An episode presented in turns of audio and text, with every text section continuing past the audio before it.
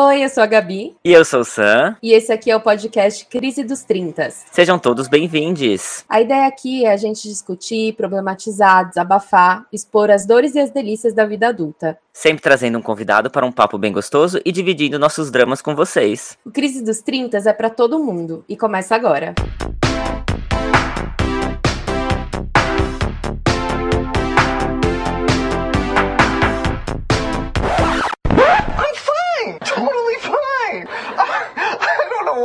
Coming out all loud and squeaky, really, I'm fine. Minha dor é perceber que, apesar de termos feito tudo o que fizemos, ainda somos os mesmos e vivemos como os nossos pais. E é com esse belíssimo poema cantado por Elis Regina que eu começo nosso episódio de hoje. Eu amo essa música, gente. Como é que vocês estão? Bom, Estamos caminhando para o final da nossa primeira temporada de episódios. Tá passando muito rápido, Gabi. Nossa, demais, assim. O processo de gravar foi muito mais rápido do que a gente pensava. Mas tem sido muito, muito divertido escutar tudo que as pessoas têm a dizer, quem tem se identificado com o nosso pod, quem tem se questionado sobre alguma coisa. É, tudo que vem surgindo das conversas que a gente tem aqui. E era exatamente essa intenção: que todo mundo se sentisse acolhido, acolhida com as suas crises e que se sentisse menos diferentão ou diferentão tona por estar tá vivenciando esses sentimentos. Exato, estamos no mesmo barco, gente. Então pode contar com a gente para entender melhor as suas crises, enquanto a gente está tentando também entender as nossas próprias crises, né? Tá tudo bem. A sessão de reflexão hoje está oficialmente aberta aqui, hein, Gabi? O assunto vai girar em torno das diferenças nas nossas gerações. É, a gente tem falado muito sobre a nossa relação com as gerações atuais, né? Os millennials, tiktokers, eu já nem sei qual nome estão dando para a geração de agora. Mas aí a gente resolveu inverter um pouco as coisas e dar uma olhada para o nosso passado, ou seja, a geração dos nossos pais. A gente chegou a conversar um pouco disso no episódio sobre o retorno de Saturno com a Suelen, né? Se você não ouviu, volta uns episódios aí que vale a pena. E lá a gente pontuou que a gente sentiu que a gente foi criado num condicionamento um pouco das frustrações dos nossos pais, né? Quais são as cobranças que uma geração coloca ao criar uma outra geração completamente diferente da dela, né? O famoso conflito de gerações ajudou ou prejudicou no que somos hoje. E é por isso que o nome do nosso capítulo de hoje é Ainda somos os mesmos e vivemos como os nossos nossos pais. E ninguém melhor do que o Melis para ser a nossa convidada de hoje. Entenderam o trocadilho do começo do nosso episódio de hoje, né? Acho que sim.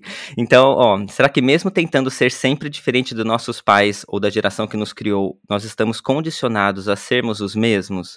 Que reflexão, hein? Totalmente. Eu acho que quem tá ouvindo a gente percebeu que o elenco de convidados da nossa primeira temporada também faz praticamente parte da nossa família. São pessoas muito próximas nossas, amigos, familiares. Assim, faltou espaço pra gente colocar todo mundo que a gente queria, mas a gente tem fé que vão vir muitos mais episódios por aí depois da primeira temporada. Então, sem mais delongas, eu quero trazer para o microfone a minha amiga mais antiga, que já me viu ser emo, ser roqueirinha, me formar, adultecer, me viu sair da nossa linda cidade de São Berlonge do Campo e ir para São Paulo, depois vir morar fora. Enfim, é uma das pessoas que eu faço questão de ver todas as vezes que eu volto para o Brasil, porque ela é uma parte de mim, né? Ela é uma mulher que eu tenho muito orgulho de acompanhar e que eu amo descabidamente, que cada dia me surpreende mais e mais mais pelas coisas que ela é, que ela representa. Muito bem-vinda, Li! Ai, gente, já comecei emocionada. Meu Deus. Obrigada por essa apresentação. Que prazer estar aqui falando com vocês. Que, como eu disse, já sou fã, sigo todos, ouço todos. Então, estou feliz de estar aqui. Muito obrigada pelo convite, de verdade. Espero que dê algo muito bom. Muito bem-vinda! Que prazer conhecer mais uma bestia aqui da Gabi. Mas para que eu e todos os que estão ouvindo te conheçam melhor, você poderia fazer uma breve apresentação de si mesma? Quem é a Elis? Bom, gente, essa breve apresentação já dá uma crise dos 30, né? Aquelas da identidade, mas vamos lá. Eu sou a Elis, não sou Regina, mas sou a Elis, tenho 32 anos. Sou, atualmente estou morando em Santos, aqui no Brasil, né? É, e sou formada em psicologia, embora não atuo oficialmente com isso já há um tempo, mas sou uma pessoa da fala, uma pessoa do afeto, uma pessoa da troca, que gosta de refletir, gosta de conversa boa, acho que isso é o que mais, mais me representa. Faço análise há 10 anos, o que me ajuda a complementar esse olhar de reflexão. Acho que isso diz muito sobre mim, por isso trazendo na minha meu início, né? E para quem é de signo, sou de touro, com ascendente em gêmeos e lua em Ares. Ai, amiga, é muito bom te ter aqui. Então a gente já vai dar o play nas nossas perguntas, tá? A primeira pergunta que eu acho que a gente queria fazer é um pouco mais voltada para isso que você comentou do seu estudo sobre a psicologia. Como que o sucesso de uma geração anterior à nossa afeta as cobranças da nossa geração? Quando a gente pensa assim, o que, que o sucesso da geração anterior pode interferir na nossa, eu acho que pensando no olhar da psicologia ali, né? Não sei se eu consigo dizer oficialmente pela teoria. Estou um tempo longe oficialmente da, da faculdade, dessa teoria toda. Mas quando eu lembro disso, e aí a gente, acho importante a gente dividir um pouco que é essa coisa do, da sociedade, né, que vai, vai dar essa pressão internamente. Então, pensando mesmo no olhar da psicologia e da psicanálise, que é o que eu acredito bastante, eu acho que a família, esse núcleo familiar, é o primeiro momento que você vai ter é, esse olhar do que, que a sociedade é, né? É a sua primeira sociedade que você tem essa conexão e depois que você vai se lançar aí para a sociedade como um todo, né? Então, é, eu acho que quando a gente pensa que efeitos aquilo vai ter, é entender que efeitos o olhar da sua família pode ter para você. E aí isso vai trazer algumas expectativas, frustrações, cobranças. E aí depois você vai, porque você é apresentada, né, à sociedade por esse grupo. Então, acho que tem esse primeiro momento, né, quando a sua família te apresenta isso, e depois como é, é, a gente vai olhar para a sociedade como um todo. Então, eu acho que afeta porque a gente fica querendo ser aceito, né? A gente fica querendo cumprir um papel e, e dar orgulho e fazer certo, ter certeza que acertou e, e que foi caminhando para algo positivo, que é aquela sensação de que a gente deu certo, né? E muitas vezes a gente vai olhar para isso se comparando ao que já existiu ou ao que esperam da gente. Sim, é inegável, né, essa nossa busca pela aprovação dos nossos pais. Isso me faz refletir que é uma cobrança imensa que vem passada de gerações a gerações, assim, né? É possível pensarmos que talvez nossa geração está debatendo mais sobre esse assunto, né, e chegando à conclusão que nem sempre é possível a gente ter a aprovação dos nossos pais, ou enfim, nem sempre vai ser 100%, né? E tá tudo bem com isso, certo? Sim, eu acho que sim. Eu acho que é, é, importante, é, eu penso sempre sobre isso, né? Quando a gente fala ah, as gerações, a sociedade, a gente fala sempre uma massa, né? Um, um, um, tanto de pessoas como se a gente não considerasse o indivíduo, né? Cada uma dessas pessoas. Então, acho que às vezes a gente se sente muito afastado, né? Dessas gerações por, por questões culturais ou, ou esse tempo, né? Diferente mesmo. Mas no fundo, eu acho que todo mundo também viveu um pouco do que a gente viveu, o que a gente vive hoje, aliás mas naquela época talvez não tinha tanto espaço, né, para falar sobre isso, para refletir sobre isso. Era mais coisas para executar e fazer. E agora a gente que está vivendo isso agora se percebe refletindo um pouco mais, né? E quando eu penso nisso também, eu acho que quando a gente olha para o passado, seja os nossos pais ou, ou vai olhar para a história, a gente já vê a coisa pronta, né? O que eles já conquistaram, o que eles já fizeram e não vê o processo, né? Não tem muito como a gente saber como é que foi nesse meio tempo, quando estava lá tentando comprar um apartamento, tentando arranjar um trampo que desse, nem chamava trampo, né, naquela época. Então, é, eu acho que é isso, a gente não tem muito como entender qual foi esse processo para essas pessoas, a gente já vê o resultado, né? E tem uma coisa que também a gente fala, né, sobre ser adulto ali. Eu acho que agora que a gente é adulto, a gente entende que nem todo mundo tem tanta certeza quanto parecia que o pessoal tinha. Eu acho que eles tiveram que fingir que tinha certeza, assim, que sabiam o que estavam fazendo. E a gente que foi conhecê-los já adultos, quando não éramos adultos, compramos essa fantasia de que eles estavam super certos de tudo que eles estavam fazendo e muito seguros. E acho que na função ali de cuidadores ou de, de apoio social, você meio que tem que dar essa sensação de, olha, eu sei o que eu tô falando, mas às vezes eles não tinham tanta certeza, assim. Eu acho que eles estavam tentando, como a gente está tentando hoje, mas eu sinto que talvez naquele período era um período que não tinha tanta opção de escolha, né? Assim. Então, quando a gente vai falar até profissionalmente, eu acho que se a gente for pensar quando a gente escolheu as nossas profissões, né? É, era um contexto, e hoje a profissão que você vai escolher hoje talvez nem vai ser que vai dar dinheiro, sei lá, o que vai ser, né? Ripada, sei lá, daqui cinco anos, né? Então, acho que antes tinham menos opções de profissão, tudo tinha menos opção, sabe? Se isso é bom ou ruim, eu não sei dizer. E, e, e, se as pessoas ficaram satisfeitas ou não, acho que não, acho que não. Acho que é bom ter muita opção, né? Assim, você poder escolher. Mas eu acho que tem muita coisa que pode ser construída mesmo. Então, eu, eu penso sempre muito isso, que talvez aquela geração, um, não teve tempo de poder pensar o que queria, porque tinha menos opções. É, e também teve que fingir que estava tudo certo, satisfeito com o que rolou, porque talvez seria muito frustrante ver que não estava. E aqui a gente tem esse momento de poder refletir, né? Assim, a gente fica nessa pira achando que só a gente está passando por isso. Exato. Sim, acho que você falou uma coisa muito boa. Eu sempre penso que a geração as, dos nossos pais, dos nossos avós, eles não tinham muitas opções. Então, parecia que era, sei lá, que eles estavam ali naquela visão, já sabia qual que ia ser o fluxo da vida. E a nossa geração é a primeira que tem tantas escolhas. Claro, considerando a sua classe social, considerando o seu histórico financeiro, né? Não sei, vindo ali uma classe média alta, vamos dizer, tem a opção de estudar fora, estudar em escolas particulares, estudar cursos que nunca haviam sido pensados antes. E talvez você acha que esse excesso de escolha deixa a gente tão perdido? Olha, às vezes eu me acho um pouquinho, não sei se é pessimista, mas realista demais. Então, eu acho que toda situação vai ter um lado complicado, assim, sabe? É, o fato de não ter é, muitas, muitas opções ali fez a escolha ficar mais prática, mas o prático não quer dizer que foi assertivo, que você gostou do que você escolheu, né?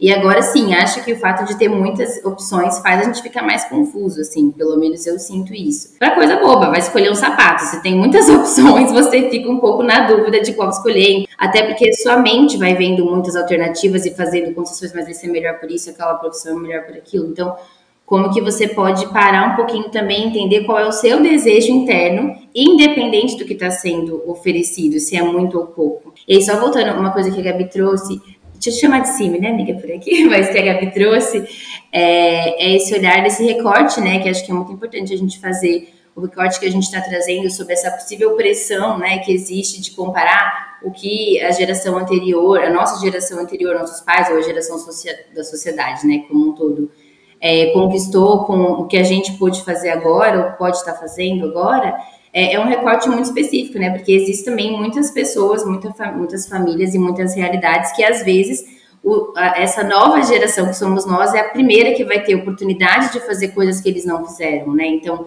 aí eu acho que pode rolar uma crise pontual dessas pessoas, que talvez a gente nunca vai, vai conhecer, vai saber, mas de entender essa, essa pressão, essa responsabilidade também de ser a pessoa que dá certo para poder né, ajudar ou melhorar a vida né, do, do, das pessoas do passado, ali da família.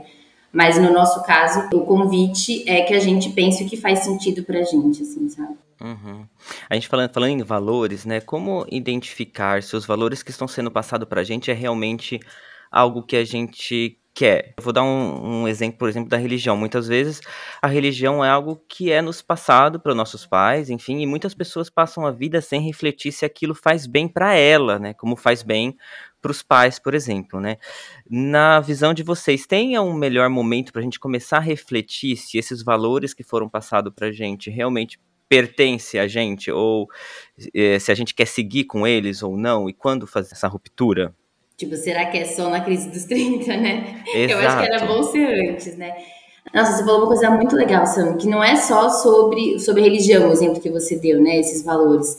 Eu acho que esse é um ponto importante. Às vezes a gente fica pensando sobre essas expectativas capitalistas, né, o que você consegue comprar, qual trabalho você tá, mas eu penso que esse convite de entender o que faz sentido pra gente é para tudo, sabe? A religião que você vai seguir, a carreira que você vai seguir, as prioridades da sua vida, se você quer ser uma pessoa que viaja, então talvez comprar uma casa não vai ser o principal, se você gosta de viajar, né, nesse sentido. Então, eu diria que, se possível, o melhor momento para pensar nisso é quando começar a incomodar. Eu penso muito isso, porque eu acho que ao mesmo tempo que é uma pressão você vê que as pessoas estão ali esperando alguma coisa de você, eu acho que às vezes a gente fica muito tempo por N questões, né? É, imaturidade emocional da nossa parte, maturidade de, de idade mesmo, pouca experiência ali, mais incomodado de não estar tá se identificando com aquilo que estão jogando na gente do que se debruçando, tipo, tá, beleza, não é isso que eu quero, mas então o que, que eu quero? Então, acho que no momento que começa a incomodar, já é o momento da gente se mobilizar, sabe? Tipo, da gente se mexer. E acho que eu senti um pouco isso, de entender, beleza, isso não é o que eu quero, tá, mas então o que, que eu quero? Que aí é uma outra construção, sem muito referencial, digamos assim, né, daqueles que já existiam, você vai construindo outros referenciais nesse sentido. Então, eu acho que é isso, assim, quando começa a incomodar, seria um bom momento para a gente olhar mas às vezes não, a gente não está preparado, né, para fazer isso nesse momento. Isso de se escutar é, é muito importante, mas é, é difícil às vezes você conseguir separar, assim, não só que religião, acho que nós três vemos de contextos, ainda que sejam de religiões distintas, mas de um contexto ali que eu sempre fico me perguntando, assim, se é da nossa personalidade ser curioso que nos fez sair dessa mentalidade que veio de, dos nossos pais, avós, enfim, antepassados, ou se foi pelo convívio social que veio depois, assim. Então, a faculdade, os seus colegas, as coisas que são apresentadas quando você fica mais adulto. É, eu lembro muito, uma coisa muito específica para mim é a questão de casa própria, que sempre foi uma obsessão muito grande que eu tive com eu precisava juntar dinheiro para ter a minha casa. Nunca consegui. E era uma frustração que eu carregava até um dia numa terapia assim, ela falou: "Mas por quê? Que você tem essa frustração. Eu lembro que eu tinha 26 anos e eu tava muito frustrada porque eu não tinha dinheiro para dar entrada numa casa. E ela falou: Isso é uma coisa que você provavelmente carrega dos seus pais, que sempre foi um valor que te foi passado. Mas você já parou para pensar onde você compraria essa casa, onde você quer passar o resto da sua vida? Nossa, e é, é, tipo, eu percebi que não. Assim, nessa época eu tava ali, estudante em Dublin, impossível você pensar né, nessa possibilidade. E nem ia ser lá que eu ia comprar uma casa, ia ser aonde, sabe? É, é muito complicado você saber o que, que é seu e o que, que é uma reprodução de comportamento. Eu não sei se você uhum. tem alguma uhum. visão sobre isso, Li, de como diferenciar. Bom, eu acho que isso que você falou é uma crise que eu também já passei, assim, nesse sentido. Nossa, acho que a gente, quando é mais nova, imagina, sei lá, aos 15 anos, que, como que você vai estar daqui a tanto tempo? Gente, eu achei que eu ia estar casada com filhos com apartamento pronto, sem entender como seria comprar esse apartamento, entendeu? A gente não pensa no processo, né? Tipo, vou ter um apartamento. Você entende toda a burocracia, todo o dinheiro que é isso, quanto dinheiro valia lá atrás e quanto ele vale agora, né? Então, também tive esse momento de ficar nessa crise em terapia e a Danissa falar, mas peraí, por que que você quer isso? Eu falei, ah, mas não é isso que as pessoas fazem aos 30 anos? Isso não é um sinal de que você é responsável e comprometida e, sabe, do bem, sei lá, assim. Então, acho que isso é uma coisa que passa, né? Tipo, na nossa cabeça, assim. Eu não sei, eu acho que. Eu tenho uma visão para algumas coisas que, que tem se fortalecido há um tempo, que é, como você falou assim, ah, será o que, que é nosso e o que, que é trazido, né?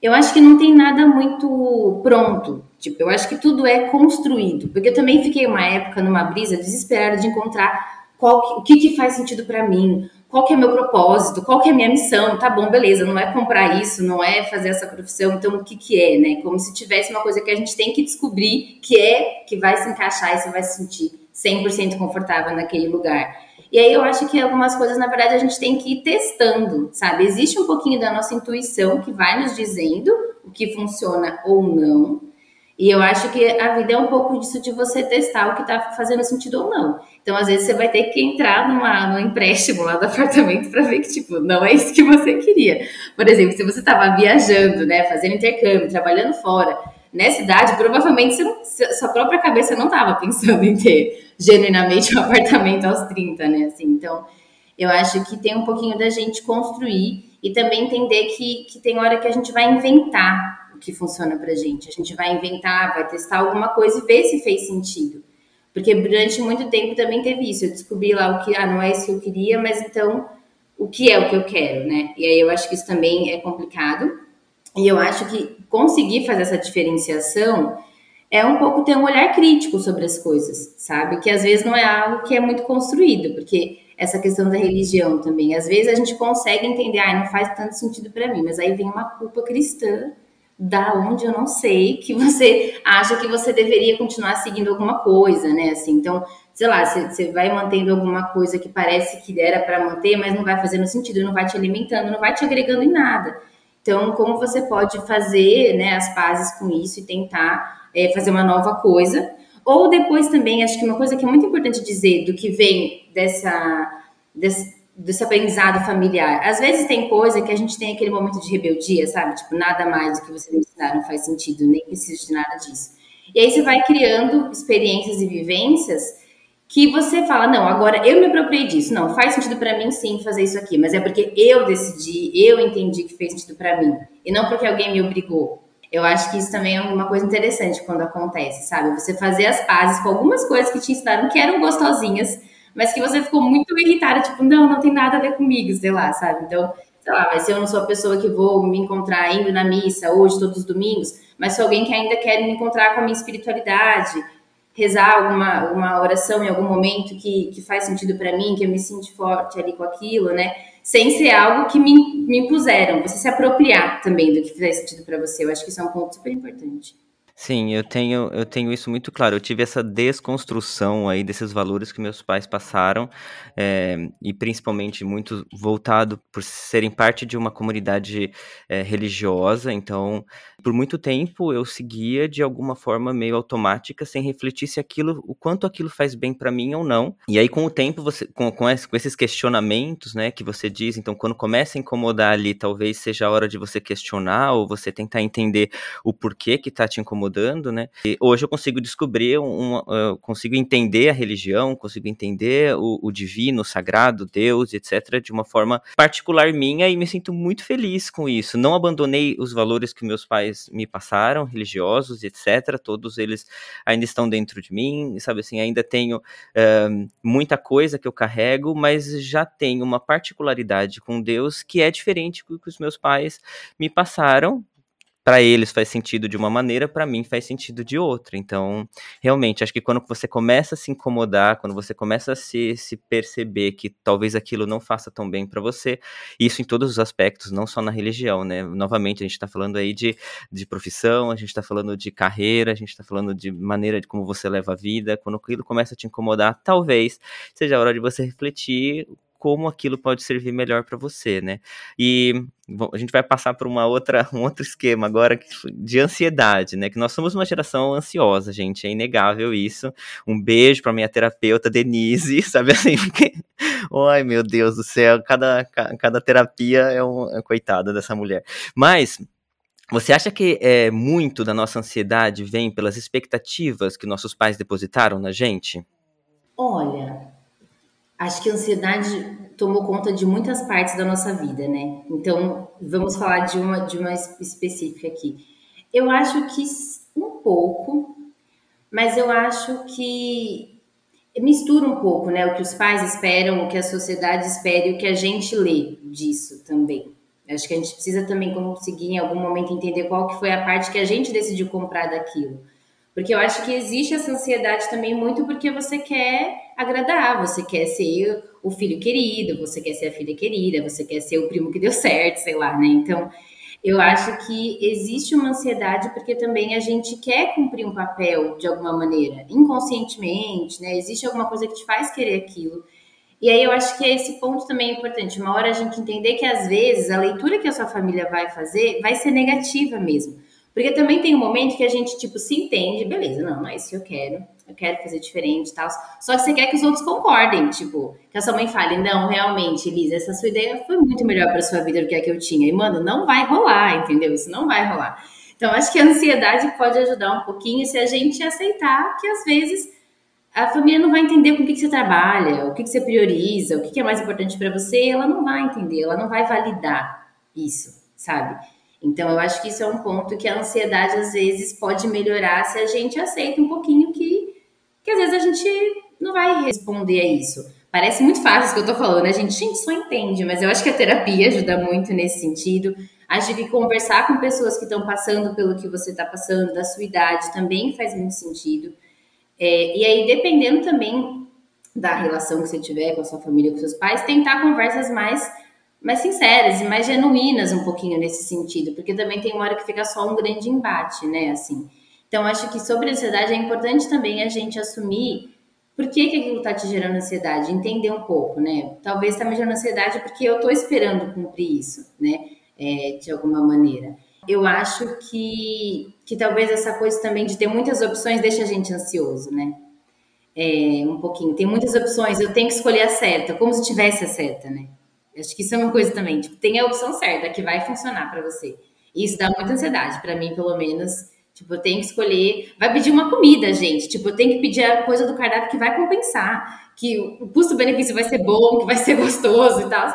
É uma ansiedade para fazer uma boa escolha, sabe? Totalmente. Todo totalmente. dia. Tô ansiosa agora mesmo. Exatamente. Nível de ansiedade altíssimo, todos os dias. Sim, é, é normal. Eu acho que na minha vida a ansiedade já, já lido como, como uma coisa quase crônica, assim. Claro que, enfim, terapia a gente acaba se se entendendo melhor, a gente acaba tentando entender de onde vêm essas ansiedades e por que vêm, porque às vezes vem sem razão nenhuma, sabe? Sem propósito algum, não tem nem. É, sabe aquela ansiedade que você tem de esperar algo que você não tem poder sobre, né? Então você faz uma entrevista e aí te dá ali um, um, um pico de ansiedade por causa da, da resposta e quando vem, etc. E claro que tudo isso tá, tô dando um exemplo aqui, mas tá ligado com frustrações, né? Tá ligado com Sim. outras coisas, com a nossa experiência de vida e tal. Mas você já fez a entrevista, não tem mais nada que você possa fazer a respeito disso. Então, por que vem essa ansiedade desesperada, né? Pela resposta da, da entrevista, né? É, realmente entender de onde vêm as nossas ansiedades e, e por que, que elas agem com a gente, eu acho que é uma das melhores formas de tentar ali amenizar alguma coisa, né?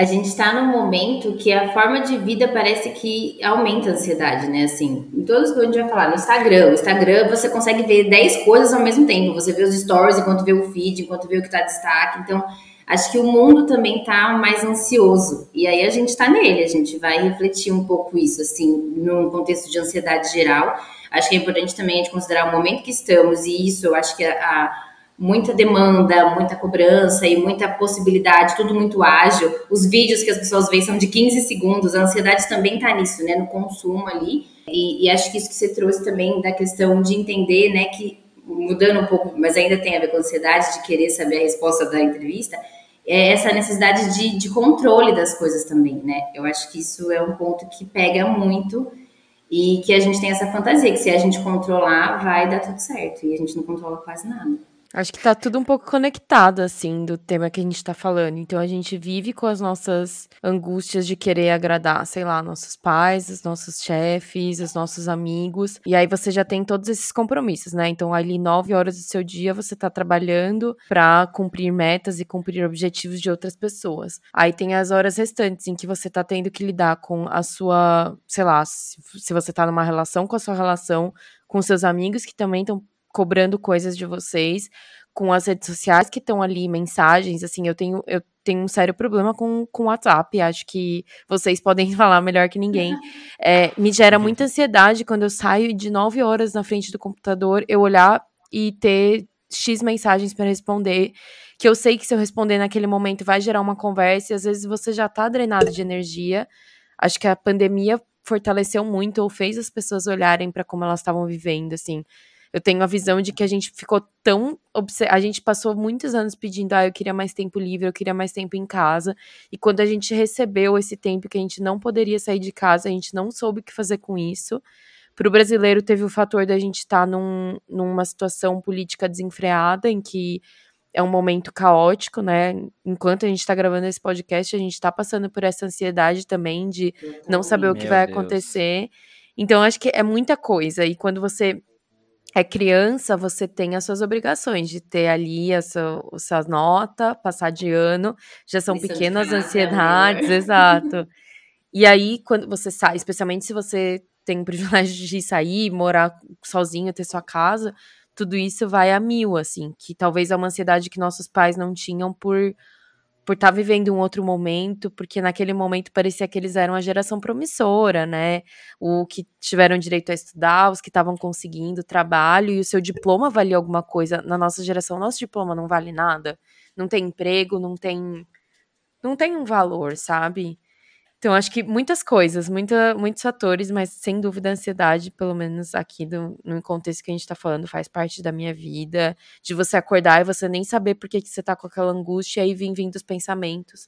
É porque você tem um trabalho, muitas vezes você tem dois trabalhos, muitas vezes você tem três trabalhos, e, uhum. e lidar com essas demandas e ainda tá aprendendo uma nova língua e perdendo 15 quilos, que nem te falaram no Instagram que você tinha que estar. Tá, é, é impossível, assim, você você tá presente no mundo que as, da maneira que as pessoas querem que você esteja.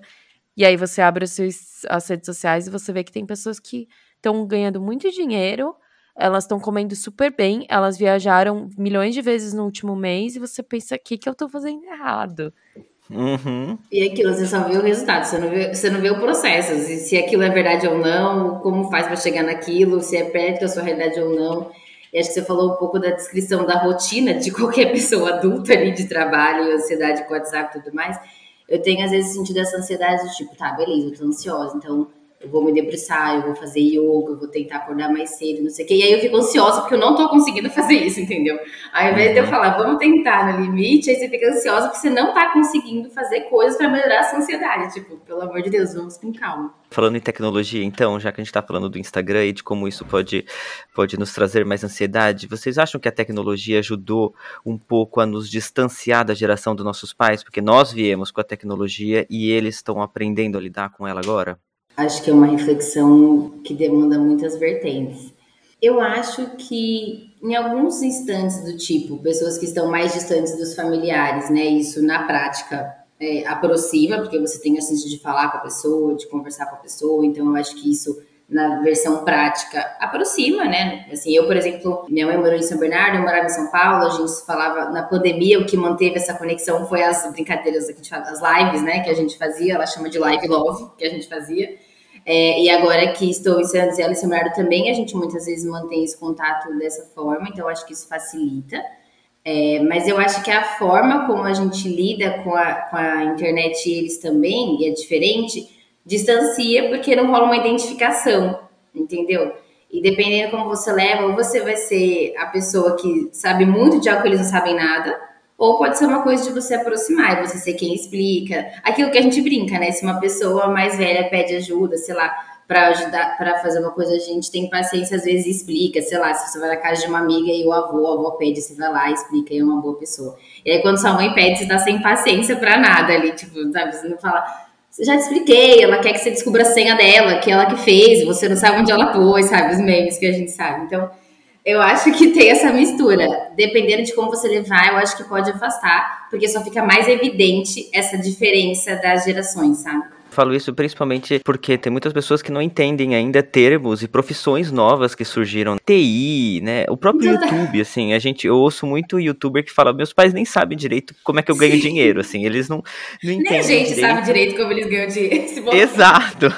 Então, às vezes, eu acho que às vezes afasta, porque antigamente ali, o que, que você quer ser quando crescer, filho? Ah, eu quero ser o médico, veterinário, enfim. E hoje em dia, é, as profissões, enfim, a tecnologia já toma outros rumos que às vezes a nossa geração já é difícil acompanhar, então eu fico imaginando os nossos Sim. pais, né, ou nossos avós, enfim. Essa coisa da gente falar da crise dos 30, assim, eu acho que quanto mais velha a gente vai ficando, mais a gente entende um pouquinho os nossos pais, né, isso que você falou. Até pra gente tá difícil acompanhar. Eu, sei lá, eu não tenho TikTok, gente. Eu fui a pessoa que não tive Face, fui direto pro Instagram quando a gente começa a ficar mais velho, assim, nesse, nesse momento dos 30, a gente começa a entender um pouquinho como funciona a cabeça deles aí nesse sentido, né? Então, é, tem coisa que a gente não sabe como funciona, né? Tem coisa que eu nem tô afim de aprender, eu acho como funciona, né? Então, eu acho que também essa coisa da, da maturidade que a gente vai ligando, assim, uns grandes foda-se, tipo, ah, eu sou assim mesmo, eu gosto disso, não tô afim de aprender, sei lá, tem umas coisas que a gente desiste também é uma coisa que é mais fácil a gente entender da geração passada, sabe? Sabe umas coisas tipo assim, ah, já vivi tanta coisa, já fiz tanta coisa que você nem imagina.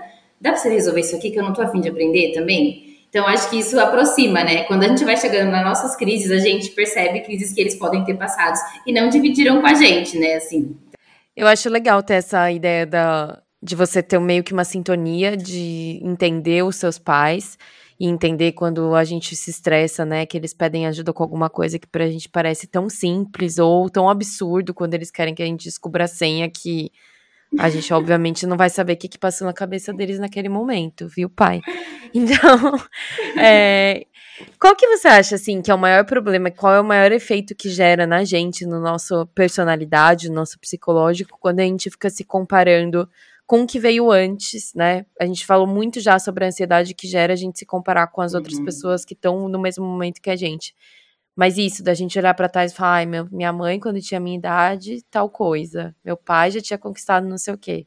Eu acho que isso dá uma frustração muito grande, assim. Eu resumiria em frustração. Esse é o, o efeito de fazer isso. Se comparar num geral nunca vai dar muito bom. Se comparar não funciona para quase nada, porque você precisa entender qual é o seu ponto de partida diferente do outro ali.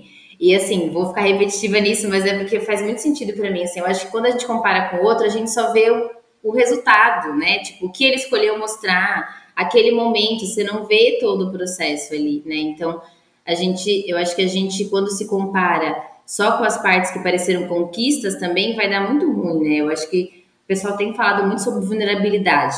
Então, acho que se for para se comparar, se compare pelas vulnerabilidades, pela, humaniza, pela humanidade ali daquela pessoa para se conectar. É, se for para se comparar, que seja um pouquinho nesse sentido, que dê algum, alguma conexão. Tudo que representa hoje a nossa geração, um dia também vai envelhecer com a gente? Gente, total. Vocês não se sentem velhos? Porque, pelo amor de Deus, eu me sinto Totalmente, assim, com certeza, Sam. Por exemplo, eu tô com saudade das comunidades do Orkut. Eles acabaram, agora voltou de novo e eu não tô afim de voltar para isso. Não faz mais sentido para mim agora.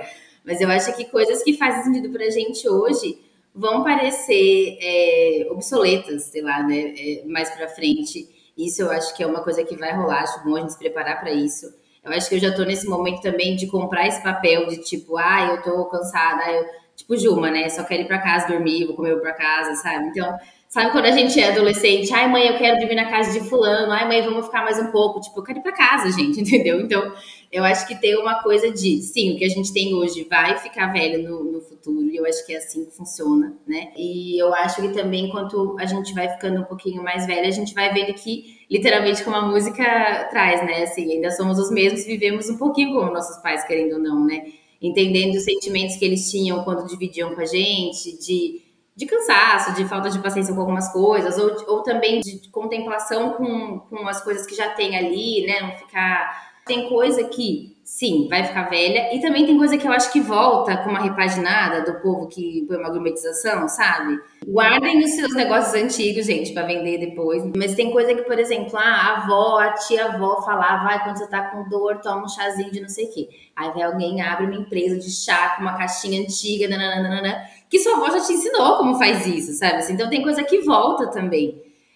É, como que você se sente pessoalmente quando alguém faz uma cobrança do seu estado de vida atual?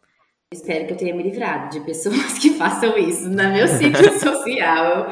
Estou pensando aqui, espero que, que elas não estejam mais à minha volta. Mas eu acho que depende do momento. Eu acho que dependendo do momento que eu tô, eu reajo meio na defensiva, sabe? Sendo muito sincera ali, tipo, uhum. meio que meio na defensiva mesmo, tipo, ah, não, mas é assim mesmo, ah, eu tô como eu quiser, sei lá. Eu, essa é a pior, pior resposta, tá, gente? Que dá, não dê essa. É sinal que você não está bem emocionalmente, não dê essa resposta. então, eu acho que, que dependendo muito de como eu tô, é, ou eu reajo do tipo, gente, mas por que, que você tá achando que faz sentido fazer essa pergunta? E tento dar uma resposta meio blasé, ou fala que é culpa da economia do país, tá tudo pra todo mundo, né? Essa é ótimo para usar. Uhum para as tias que fizerem perguntas desnecessárias, assim. É, ou a gente pode também fingir que tá tudo ótimo, e ela que tá achando que não tá, eu acho que é uma boa dica. Mas, no uhum. geral, eu tenho que ser sincera comigo, assim, sabe? Quando a gente tem claro pra gente o que, que é sucesso pra gente, o que, que é ser bem sucedida, não sei se vocês já pararam para pensar, tipo, o que, que é ser bem sucedido para você, sabe? Não só para sua geração, uhum. para você. Então, quando eu tenho claro isso para mim, é mais fácil responder sabe? Uhum. Então, eu me sinto, dependendo da pessoa, invadida e desconfortável, mas eu tento responder de uma maneira sincera, lembrando aquilo que a gente falou, de que talvez a resposta que você vai dar, a pessoa não vai entender nada, ela vai falar, nossa, ela tá, sabe, ela não tá sabendo, ela não deu certo, ela tá lá, coitada da mãe dela, tá tendo que, sabe, tipo assim, não funcionou aquela filha ali. Então, vamos ver o que, o que vai rolar do outro. Mas eu acho que tento ser sincera, assim, do que é ser bem sucedida para mim e dizer que está funcionando para mim. E também, uhum. nem sempre a gente está satisfeito com tudo, né? Eu acho que, que uhum. quem pergunta isso muito diretamente é, é, alguém muito crítico, que talvez não vai entender também a sua resposta genuína sobre isso. Sim. Sabe?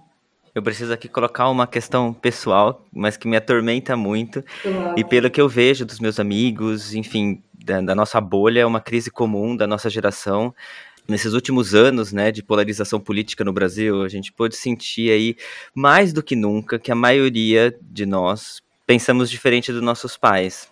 Tem muita gente decepcionada e triste, eu me incluo nisso, em descobrir que nesse momento da história da política brasileira está do lado oposto de pessoas que a gente ama muito, ou que a gente tinha ali como uma referência, como a gente tinha como uma inspiração, né?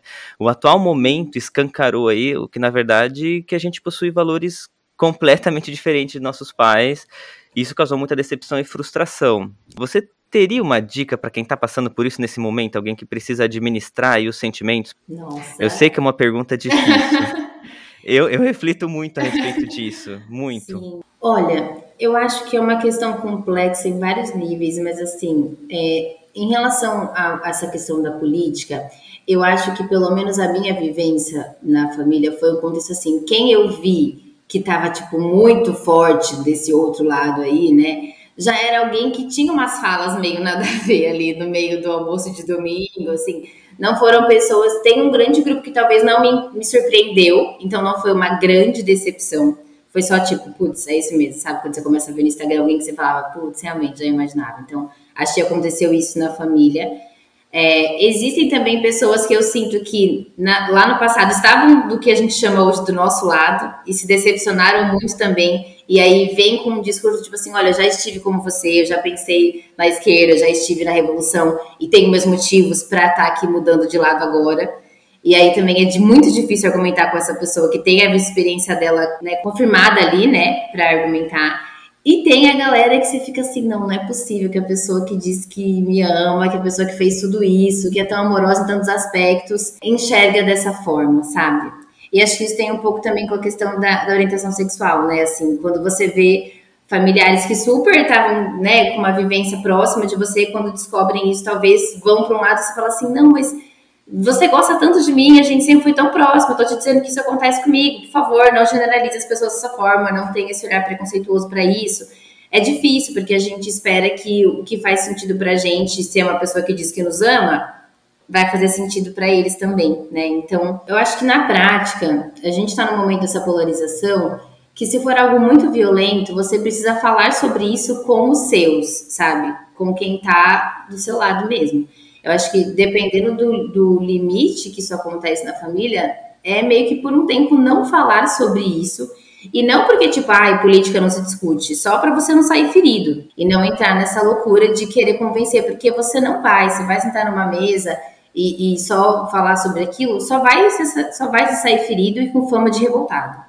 Porque eu também percebi isso. Em 2018 eu fiquei com fama de revoltada, assim, aí ninguém mais ouve, entendeu? Uhum. Exato. Mas é, o que eu acho que é muito difícil entender que um dia me caiu uma ficha muito grande é que, da mesma forma que a gente está tentando defender as nossas crenças, essas pessoas têm crenças que estão ou ali sendo marteladas na cabeça delas, ou por religião, ou pelos pais. Tipo, tem muita gente da nossa geração que reproduz o eu não voto no PT sem nem saber porque porque, ah, meus pais me ensinaram que eu não posso votar no PT, mas não refletem sobre, não, não fazem uma análise. Enfim, a gente pode ficar aqui horas falando que na escola, né, eu e a Eli, que a gente estudou na mesma escola, era uma escola particular que não te ensinava sobre política, não te ensinava a pensar. A aula de filosofia te botavam para ver o filme do segredo e era isso. Não tinha ali, é, tipo, biologia era existir isso, era aquilo. Não, não é falado sobre nada. Tudo bem que a gente tá falando dos não. anos 2000 ali, mas você espera que essas pessoas podiam ter te falado mais sobre a ditadura, sobre tudo que a gente foi aprender agora nos nossos 30 anos, né? Uhum. Eu fui uhum. começar a me interessar por política nas eleições de 2014, que eu vi que já era o começo do fim, assim, que a gente tá vivenciando agora. Tem uma frustração muito grande, que eu não sei se vocês compartilham, que é eu perdi o momento da virada em que os meus pais, não que eu não admire eles, mas eu passei a ver alguns pensamentos deles como, meu Deus, eu não acredito que eles pensam assim. Sim. Tipo, não que eu seja mais inteligente, Sim. mas talvez mais mente aberta do que eles.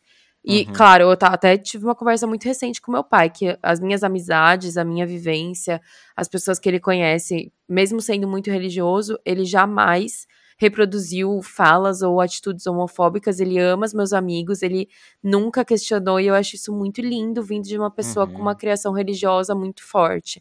E eu agradeci ele por, esse, por esses pensamentos e pela maneira que ele trata, porque eu falei, eu passo tantas coisas, eu te critico por, pelo que você é, uhum. que, eu, que você merece saber o que eu admiro em você, sabe? Essa, essa virada que deu por conhecer pessoas e entender que todo mundo igual, sabe? Não tem, uhum. não tem uhum. preconceito. Mas enfim, como que vocês lidam com esse momento, se vocês já passaram por isso também? Olha, eu acho que faz parte do, do crescimento enquanto sujeito, e aí eu puxo a psicanálise de novo, pois sou muito entusiasta.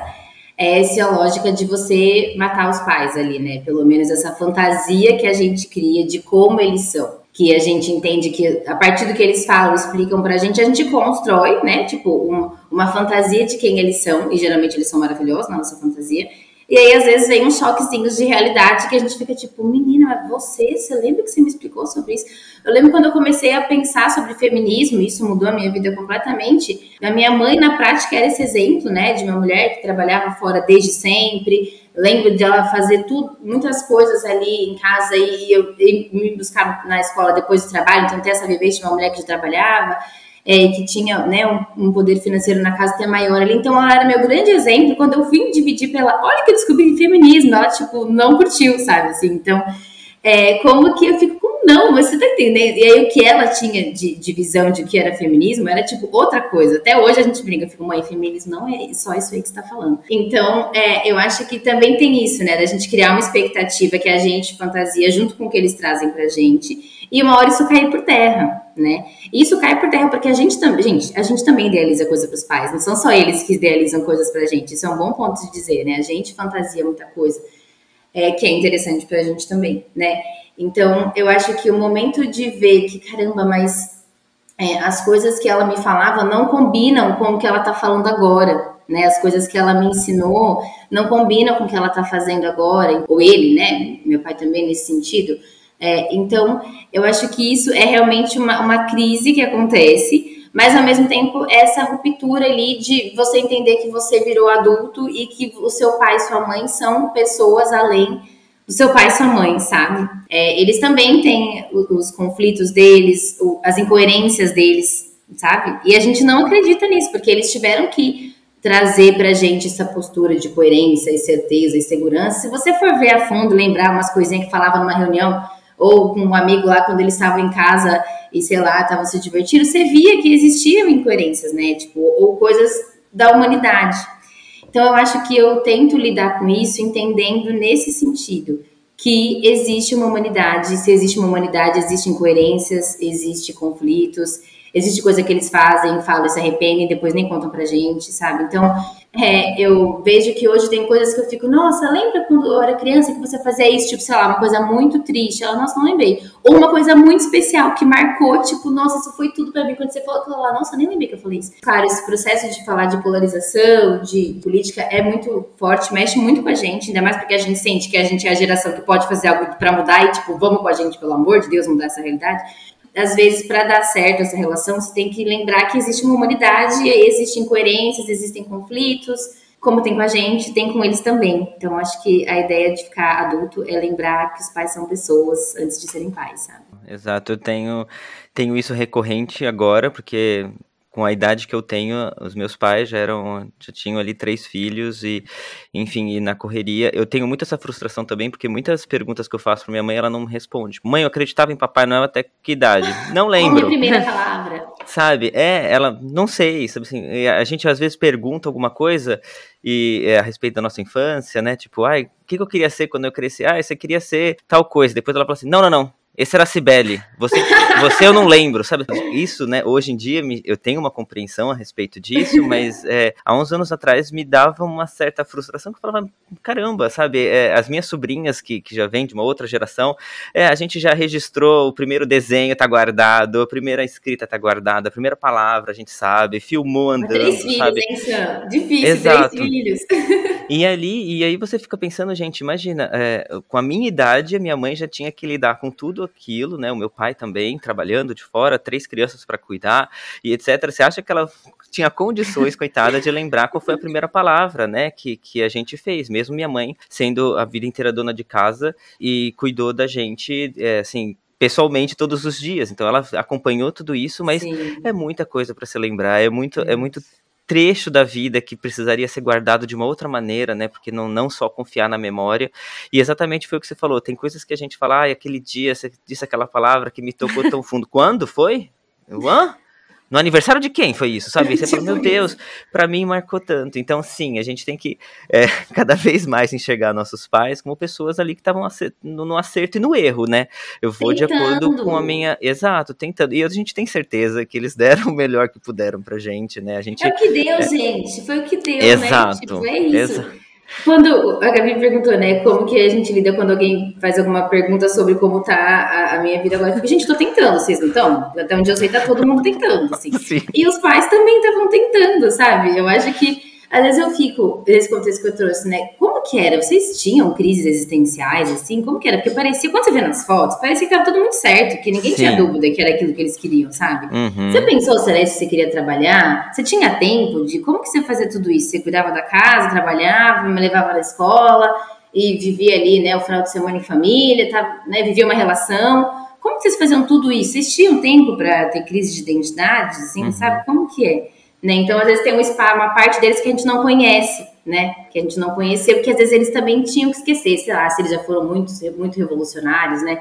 E não, tinha, não teve muito espaço para isso, e teve só que ir fazendo o que deu, né? Eu acho uhum. que eles uhum. fizeram o que deu muito. Sim, assim uhum. como eles não conhecem muito, né, das nossas crises que a gente não compartilha tanta Exato. coisa. E que parece, pode parecer bobeira, né, para eles, porque também eu acho, sabe aquela história que eu já ouvi que que mulheres ou pessoas que têm parto, né, ali é, esquecem a dor do parto, porque é muito doloroso, e se não esquecer, uhum. você não uhum. teria um segundo filho. Eu acho que tem coisa tão triste e dolorosa que a gente tem que esquecer, tipo, esses momentos de ser adolescente, ter que existenciais, a gente tem que, não, passou a bola pra frente, não vou ficar olhando para isso, assim, sabe? Então, talvez a gente vai fazer isso mais pra frente, seja com a próxima geração, seja lá quem for, se for de filhos, ou, né, ou quem estiver ali, a gente vai ser essa pessoa que também vai ter que ter esquecido algumas coisinhas e só ido para frente, sabe? É, para poder dar conta, senão é muita coisa para guardar. Muita crise. Ai, amiga. Infelizmente, essa é a parte mais difícil do nosso pod, que a gente vai chegando ao fim. Mas antes a gente tem uma última pergunta, né, Sam? Sim, nossa perguntinha é clássica, mas muito reflexiva, como todo o nosso papo de hoje. É, mas depois da vinhetinha, então a gente vai querer saber qual conselho você daria para o seu eu do passado. Vem, vinheta!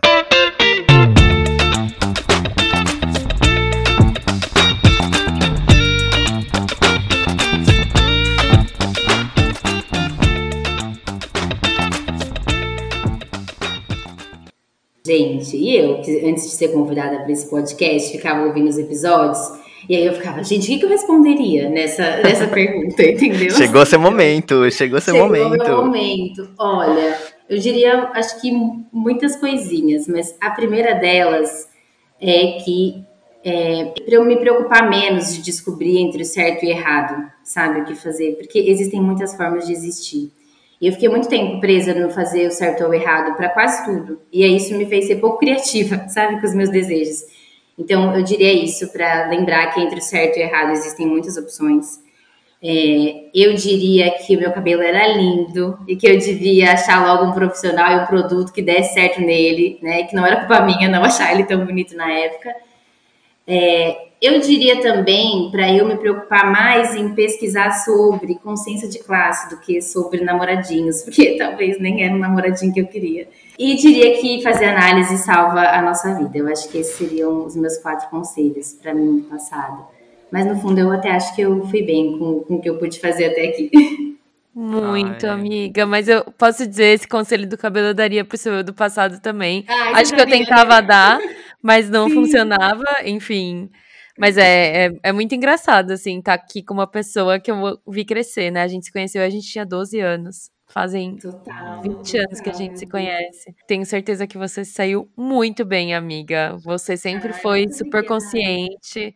E eu lembro que as pessoas falavam que eu e a Elisa, a gente era muito parecida. E eu ficava tentando Sim. ser amiga dela. Mas ela não me dava trela. Ela, ah, eu, ela estudava tarde ou de manhã. Ela, ah, eu tenho que ir pra aula. Eu não dando trela, preciso estudar. Olha eu não dando trela pra Gabi. Mas depois a gente fez muita coisa junto, crisma, catecismo, e aí vem todo o combo, né, do, do catolicismo por aqui. Mas eu posso dizer que a Elis foi uma das pessoas que sempre teve, assim, uma, uma clareza muito grande disso do... Acho que talvez para você não parecesse, né? Não. Mas você sempre teve uma clareza de, de se conhecer. O autoconhecimento sempre teve muito presente. Uma vez você me disse uma coisa muito poderosa que eu digo que é um desses momentos que talvez você nem lembre. E eu falando com você, eu falei, ah, mas eu me sinto muito pecador, eu me sinto muito mal. Aí você virou para mim e você falou, meu pai me disse que pecado é quando a gente faz mal para alguém. E aquilo ficou comigo, assim, e é algo que eu penso até hoje. Às vezes eu me sinto mal, e eu penso, mas eu tô fazendo mal para alguém, tipo, de propósito, ou eu gerei um Sim. mal para alguém. E então, muito obrigada por esse conselho que foi que eu uso para minha vida. Muito obrigada. Já que eu vou ter a chance de eternizar aqui a frase do meu pai nesse podcast, eu queria só dizer ela inteirinha, que é: pecado é tudo que a gente faz com maldade no coração. É isso que ele, que ele falou. A gente tinha um exercício lá no catecismo de voltar explicando o que, que era pecado. Eu acho que a expectativa era levar os sete pecados capitais. e, e, a resposta do meu pai foi: filha, ter, ele me chama de ter. Ter, pecado é tudo que a gente faz com maldade no coração. Que bom que isso te tocou também.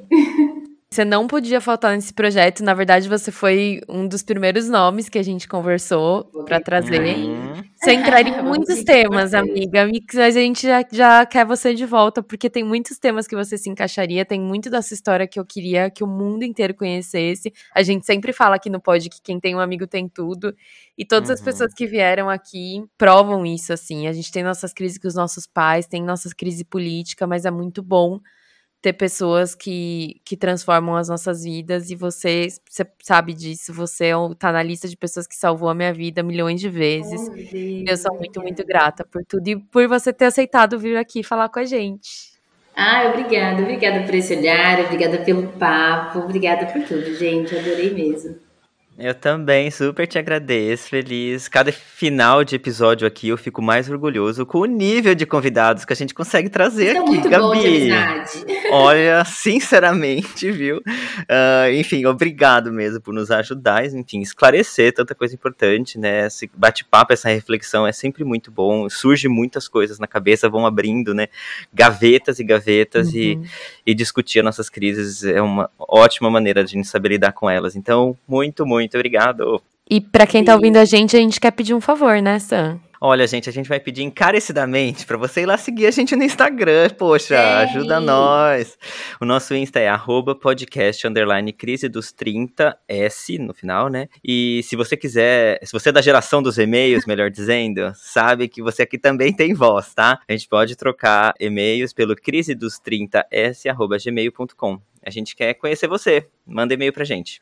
Recado dado. E a gente já vai ficando por aqui, mas semana que vem tem mais um capítulo. Muito obrigada para quem escutou a gente até o final. Obrigada, Elis, de novo. E é isso. Até a semana que vem. Tchau.